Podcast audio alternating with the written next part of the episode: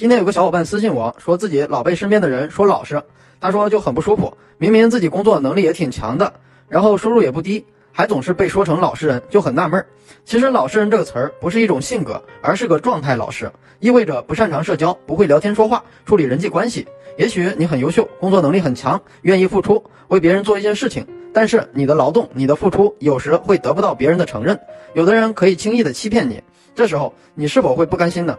一个人可以做一个好人，也可以同时做一个聪明人，可以做事踏实，但做人一定要聪明些。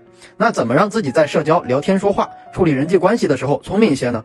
其实就是多反思、多思考。社交中一件事发生的时候，要多想为什么会发生，这个事的本质是什么，来龙去脉。之后想一想，我这么做是否合理，是否有更好的处理方式。慢慢的，你就会有一套自己的逻辑，不断完善这个逻辑，改进它，你就会摆脱所谓的老实人称号。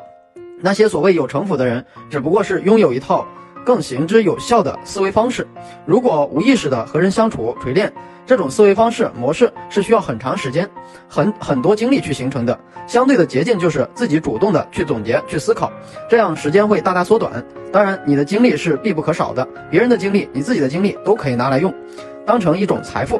有空可以在网络上看一看名人的访谈，看看他们怎么说话的，有哪些可以学习，哪些是值得吸收的教训，他们是怎么思考的。就像我常跟私信我怎么聊天的粉丝说，要多去给女生讲故事，讲自己的故事，讲别人的故事，讲的能引人入胜，讲的人听了还想听，并且通过一个故事让人了解到你这个人的内在，就像一部好的电视剧或动漫一样。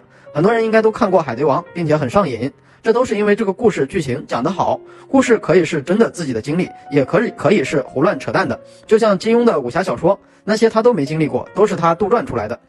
但是这些故事从你嘴里讲出来，映射出来的是你这个人的思维逻辑以及内涵。你能把一个故事讲得这么好，那你这个讲故事的人也是一个有故事的人，有内涵的人。因为一个二货是讲不好故事的。会讲故事就代表着会感染别人。而能感染到别人这个能力，就是一项很强大的高价值的能力，能让你在社会中获得金钱、获得地位的能力。再分享一个我的个人心得，关于分析别人问你事儿的时候，你分析他的目的，现在的场合是什么？周围有哪些人？现在聊天的氛围是什么？之前聊过什么？你们之间的关系怎么样？你们之间相处的历史？这个人他的思维方式是什么？他看重什么事儿？